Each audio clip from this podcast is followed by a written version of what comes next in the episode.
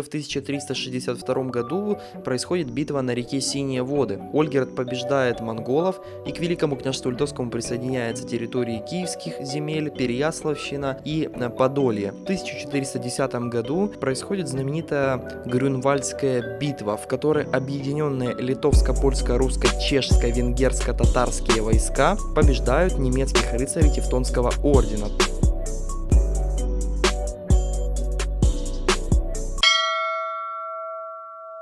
Итак, сегодня говорим про украинские земли в составе Великого княжества Литовского и разных других государств во второй половине 14 первой половине 16 века. Начинаем с Великого княжества Литовского. Оно возникло в 13 веке. Основателем считают князя Миндовга, который правил с 1253 по 1263. После него правит князь Гедемин с 1316 по 1341. Он первым присоединяет часть украинских земель. После этого получается получает титул король литовский и русский, а также садит своего сына Люберта Дмитрия править на территории Волыни.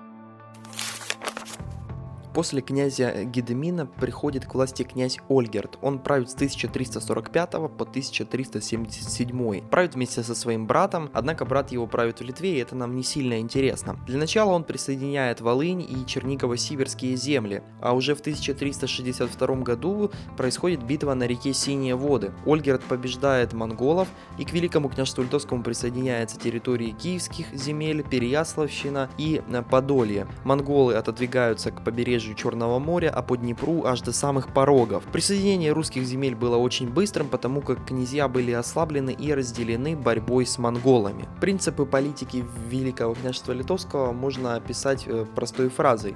Мы старого не разрушаем, но и нового не привносим. 90% земель Великого княжества Литовского это были украинские и белорусские земли. Государственным языком был русский. Законы были еще по уложению законов «Русская правда», которые написал писал Ярослав Мудрый. Основной религией было православие, однако было также очень много язычников. В Киеве князем становится Владимир Ольгердович, который называет себя по божьей милости князь Киевский. Начинает чеканку собственных монет. На Подолье в это время правят братья Кариатовичи. Удельные же русские князья находятся в полной зависимости от великого князя Литовского.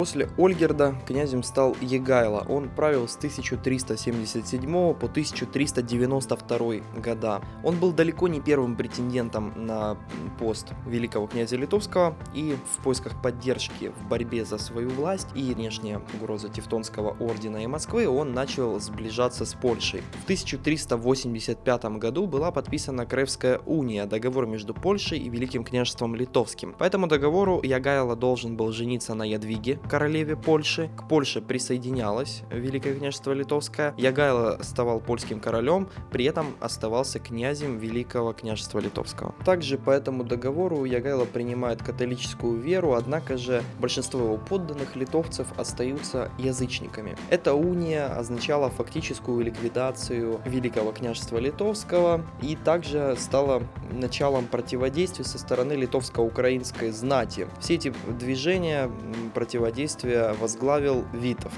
Из-за этого в 1392 году Ягайло был вынужден подписать Острожский договор с Витовтом, и по этому договору Витовт становился великим князем Литвы. Итак, князь Витовт правил с 1392 по 1440 года. Он ликвидирует удельные княжества и вместо них делает литовские наместничества. В 1399 году в битве на реке Ворскла Витовт проигрывает монголо-татарам, после этого пытается подружиться с Ягайлом. И в 1401 году они подписывают Виленскую унию. Согласно этой унии, Литва признает зависимость от Польши и после смерти Витовта все земли княжества переходят к польскому королю. Витовт не останавливается, он ведет внешнеполитические отношения с Золотой Ордой, и в результате затяжных переговоров они договариваются о том, что Золотая Орда отказывается от исторических прав на русские земли. В 1410 году происходит знаменитая Грюнвальдская битва, в которой объединенные литовско-польско-русско-чешско-венгерско-татарские войска побеждают немецких рыцарей Тевтонского ордена. Также битва известна под названием «Битва народов». Командовал войсками, конечно же, Витовт, вследствие победы возрастает его авторитет, и в 1413 году подписывается Городальская уния. Великое княжество Литовское признается самостоятельным, и после смерти Витовта тоже, однако зависимо от польского короля. И также по этой унии начинается дискриминация православных, потому как назначение на все руководящие должности в стране можно назначать только католиков после момента сильного правления происходит определенный упадок. Таким упадком были годы правления двух э, литовских князей. Первым был Свидригайло, правил всего два года, с 1430 по 1432 года. Но мы говорим про правление конкретно Великим князе, э, княжеством литовским. Он в своей политике опирается на русских князей и бояр, выступает против союзов с Польшей и из-за этого в 1432 против него собирается заговор, и великим литовским князем становится Сигизмунд. Сигизмунд продержится немного дольше, всего 5 лет, с 1435 по 1440.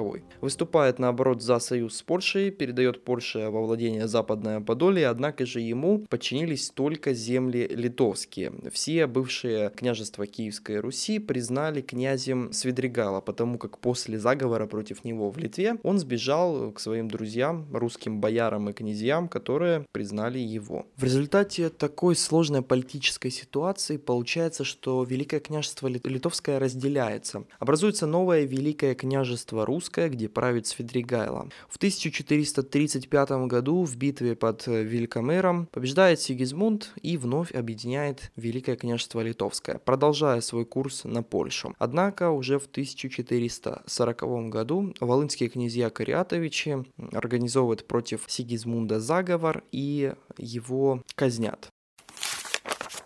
После него великим литовским князем становится Казимир IV, править с 1440 по 1492. При этом с 1447 он также считается и королем Польши. Он издает так называемые привилегии, документ, который уравнял в правах православных и католиков. В 1440 году он возобновляет два княжества, Волынское, им управляет Свидригайло, и позже оно ликвидировано в 1452 Киевская, им управляет Олелька Владимирович и его сын Селен Олелькович. И позднее это княжество также было ликвидировано в 1471 году. Ликвидация этих княжеств — это фактическая потеря украинской государственности. С 1480 по 1481 происходит заговор русских князей. Самые влиятельные из русских э, князей отделяются от Литвы и присоединяются к Москве, пытаясь добиться для себя больше привилегий, однако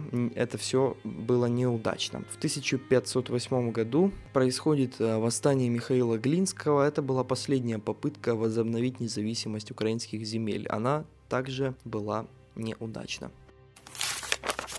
Итак, к территориям каких же стран относились многие украинские земли? Наш список открывает Польша. Напоминаю, в 1340 и 1349 происходят походы польского короля Казимира III на Галичину. Поводом становится месть за Юрия II Болеслава. Он, я напомню, был последним князем Галицко-Волынского княжества, и в результате боярского заговора его убивают. После этих походов Галичина становится частью Польши. Однако с 1370 по 1387 Галичина отходит в Венгрии, а уже с 1387 года Галичина окончательно становится частью Польши. В 1434 году на территории Галичины создается русское воеводство с центром в городе Львов. На западном Подолье Подольское воеводство с центром в городе Каменец. В 1462 году создается Беловское воеводство. Что характерно, в воеводствах было принудительное ополчение, польское право и принудительное обращение в католическую веру.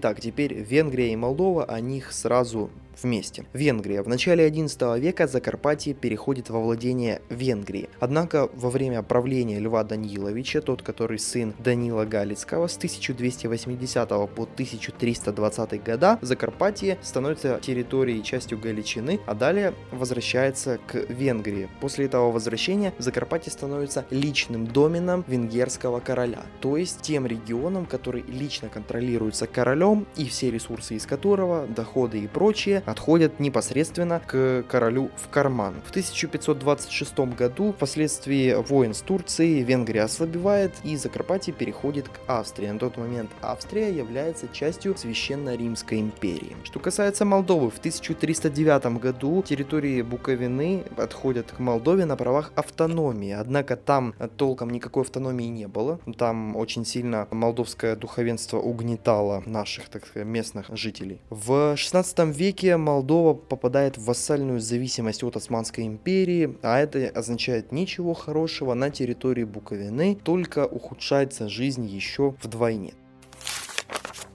Итак, двигаемся по карте дальше опускаемся южнее. В 1449 году появляется Крымское ханство. Оно отделяется от Золотой Орды. Основатель династии Хаджи Гирей, столица Бахчисарай. Занимает территорию полуострова Крым, Южной Украины и Кубани. В 1475 году на Крымское ханство нападает Османская империя. И тремя годами позднее, то есть в 1478 году, Крымское ханство признает свою вассальную зависимость от Османской империи. В 1400 482 году хан Мингли Гирей предпринимает поход на Киев, и с того времени походы такие были регулярными. Основная их цель это грабеж и ясер, или же пленные.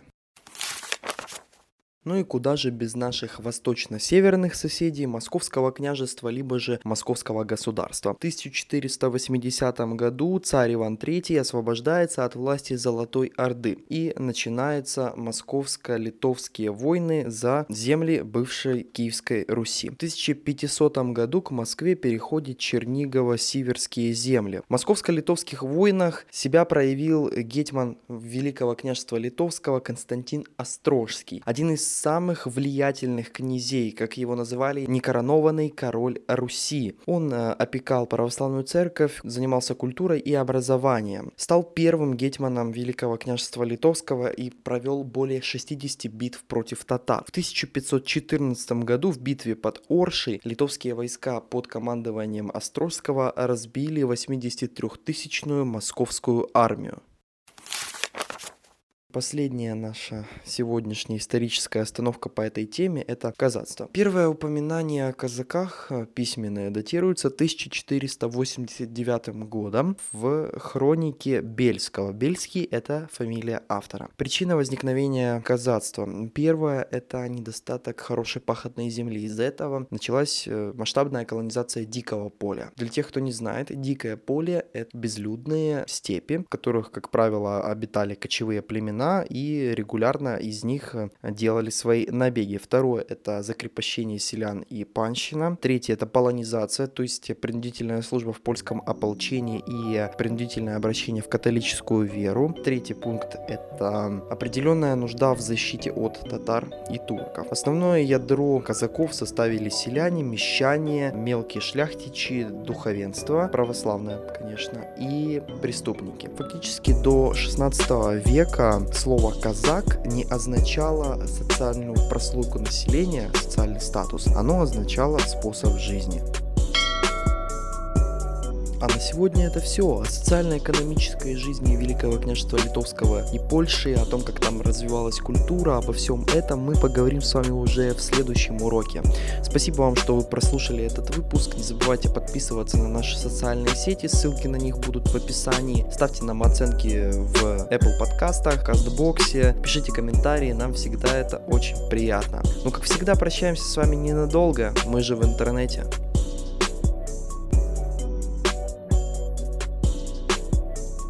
Производство Подгаецкий продакшн.